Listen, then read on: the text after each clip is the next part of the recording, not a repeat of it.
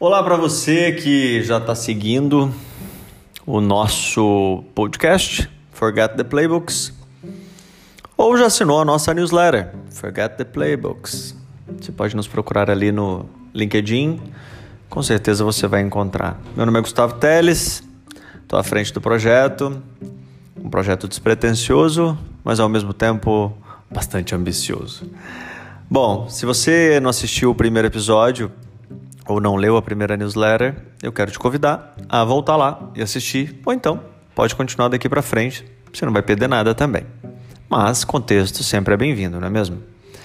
Isso tudo começou após a publicação do primeiro texto da minha primeira newsletter, que é fruto de uma, uma mensagem que eu recebi do LinkedIn dizendo que eu podia finalmente escrever e ter a minha própria newsletter na plataforma. E aí eu transformei a newsletter nesse podcast, no podcast num perfil no Instagram, que por enquanto, pelo menos até o dia que eu estou gravando isso aqui, não tem nada publicado.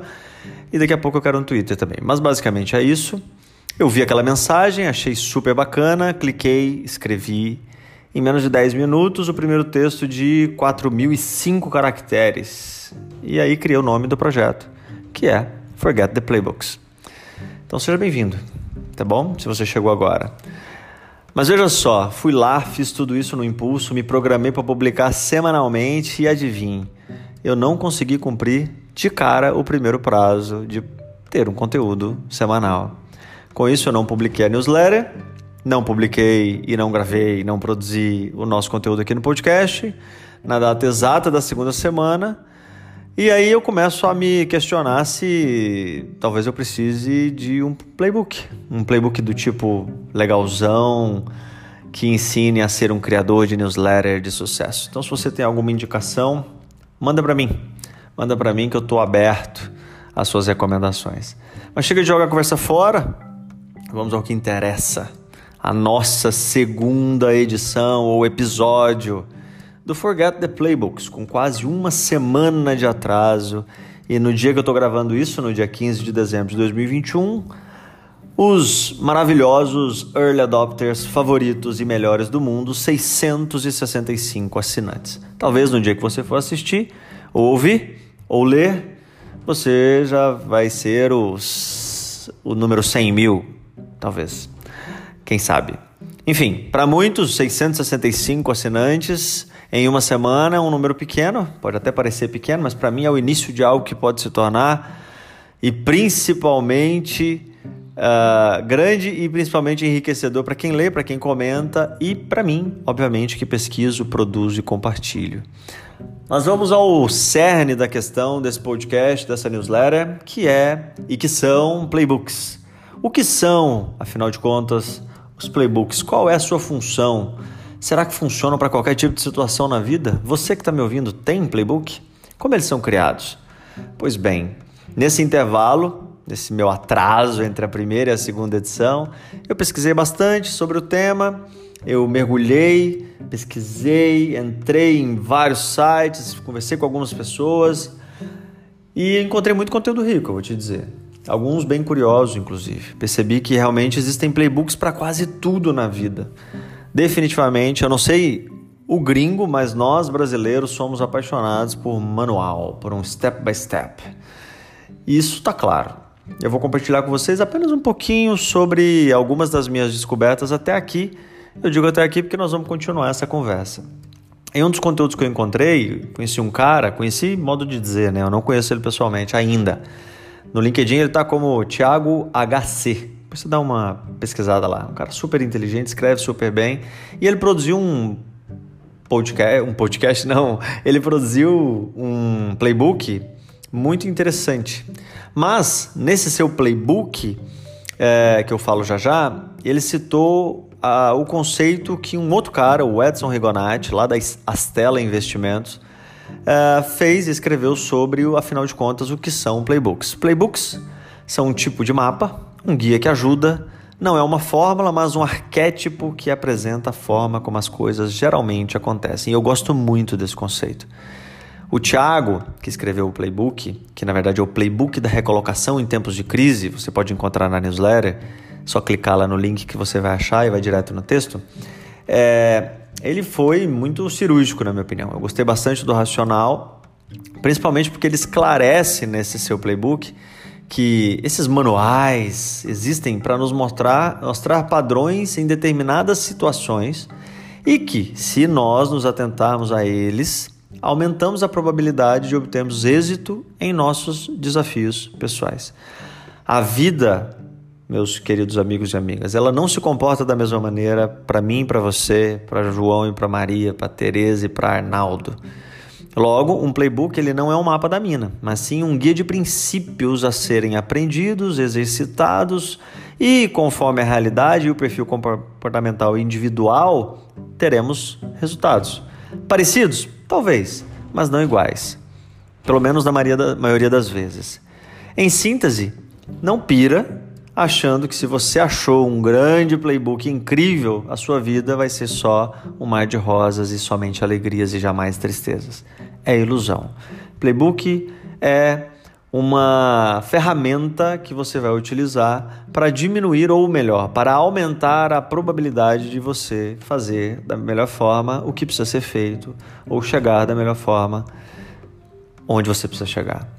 Mas enfim, continuando na minha peregrinação em busca de aprender mais sobre playbooks, eu também tive o prazer de encontrar um outro material de um cara que eu também não conheço, chamado Gabriel Benarros, ou Benarros. Desculpe se eu estiver falando o seu nome errado, Gabriel. Ele escreveu um playbook lá no início da pandemia, em abril de 2020. Né? A gente ainda nem sabia que tudo isso seria tudo isso. Ele escreveu um playbook chamado Um Playbook para a Covid. Ele fala sobre gestão de custos e receitas durante o Covid, que basicamente é um retrato de como eles fizeram o que fizeram para poder ficarem bem e terem também os seus funcionários organizados, sem ser demitidos e tudo mais. Eu te convido a conhecer esse material, também está na newsletter, clicável. Eu li cada palavra e eu fui me colocando no lugar do Gabriel e de centenas de milhares de empreendedores que não tiveram a oportunidade de ler esse conteúdo na época em que foi publicado e que, se tivessem tido, com certeza teriam tido um, uma brisa no sufoco, teriam tido algum insight para poder lidar com aquele momento. A gente estava no começo das medidas restritivas e ainda tentávamos aprender sobre como não desaparecer no meio daquele furacão chamado Covid lockdown, restrição, fecha. Eu não gosto nem de lembrar. Como manter as nossas empresas e principalmente sobreviver e garantir a sobrevivência de nossos funcionários. Tempo difícil. Enfim, eu poderia escrever 20 mil palavras numa newsletter, eu poderia falar 100 mil palavras num podcast ou mais, se eu fosse falar de todos os playbooks que eu encontrei nessas quase duas semanas de intervalo entre a primeira edição e episódio até agora. Mas eu escolhi essas duas iniciais e mais dois exemplos para a gente já começar a ir finalizando a nossa conversa de hoje. Eu não sei se você já assistiu ali no Netflix ou na Netflix, tem uma série muito bacana chamada Playbook Estratégia para Vencer. Se você ainda não viu, recomendo que você assista. Eu gostei bastante, confesso que eu tinha um pouco de preconceito e eu assisti. Estava numa viagem e coloquei e assisti. Trata-se da história de grandes técnicos esportivos com sua, suas vivências e seus playbooks vencedores. Eu não vou dar spoiler, mas eu já te digo o meu episódio favorito usando apenas duas palavras: Doc Rivers. Faz o seguinte: você assiste e depois você vem aqui na newsletter ou no podcast ou em algum lugar e manda mensagem falando qual é o seu episódio favorito e o que, que você achou e quais foram as lições aprendidas. Eu gostei muito do episódio do Doc Rivers. O último playbook que eu gostaria de compartilhar hoje é, na verdade, uma escola que eu estou frequentando. Está mexendo bastante com a minha cabeça aqui. Uh, o nome dela é Reforge. Talvez seja a escola de growth mais hypada no mercado de startups, inovação e tecnologia atualmente. Finalizei, estou finalizando, na verdade, fazendo um trabalho de conclusão de curso, mas faz pouco tempo que eu finalizei é, um dos cursos da grade deles e os ensinamentos estão fervilhando aqui e me fazendo literalmente botar fogo em vários dos meus playbooks tradicionais. O nome do curso, para você que ficou curioso, que eu fiz é o Advanced Growth Strategy Series.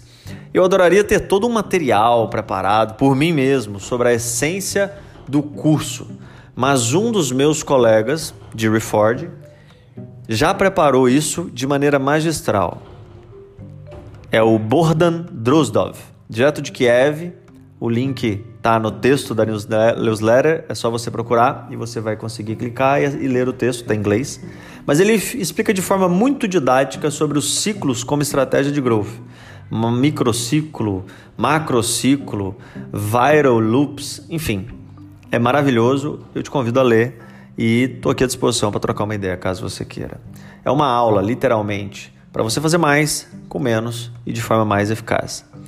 Enfim, se você ficou aí é, motivado, curioso para em relação a Reforge, eu já vou te antecipar o seguinte. Prepare-se para colocar em xeque suas crenças sobre growth, mídia, performance e gestão em si. Mas, se você quer subir seu nível, se joga e vem ser parte dos alumni da Reforge. Por fim, meus amigos e amigas, e chegamos uh, ao a parte final deste episódio, desse podcast. E eu espero ter convencido você a me ouvir até aqui. Se valeu a pena, eu te peço para deixar um like, para compartilhar com seus amigos e interagir comigo de alguma forma lá no, no LinkedIn. Só procurar Forget the Playbooks e vai ser um prazer trocar uma ideia contigo. Tá bom? Me dá um sinal de vida, mostra que você gostou. Eu espero que tenha gostado, que este conteúdo te ajude de alguma forma. Lembrando, e é sempre bom lembrar, que o Forget the Playbooks não tem a pretensão de ser um playbook para você não ter playbooks. A gente não desencoraja o playbook. O nosso desejo é promover a discussão e estimular a nossa comunidade. O exercício do pensamento crítico sempre. Ter playbooks é ótimo.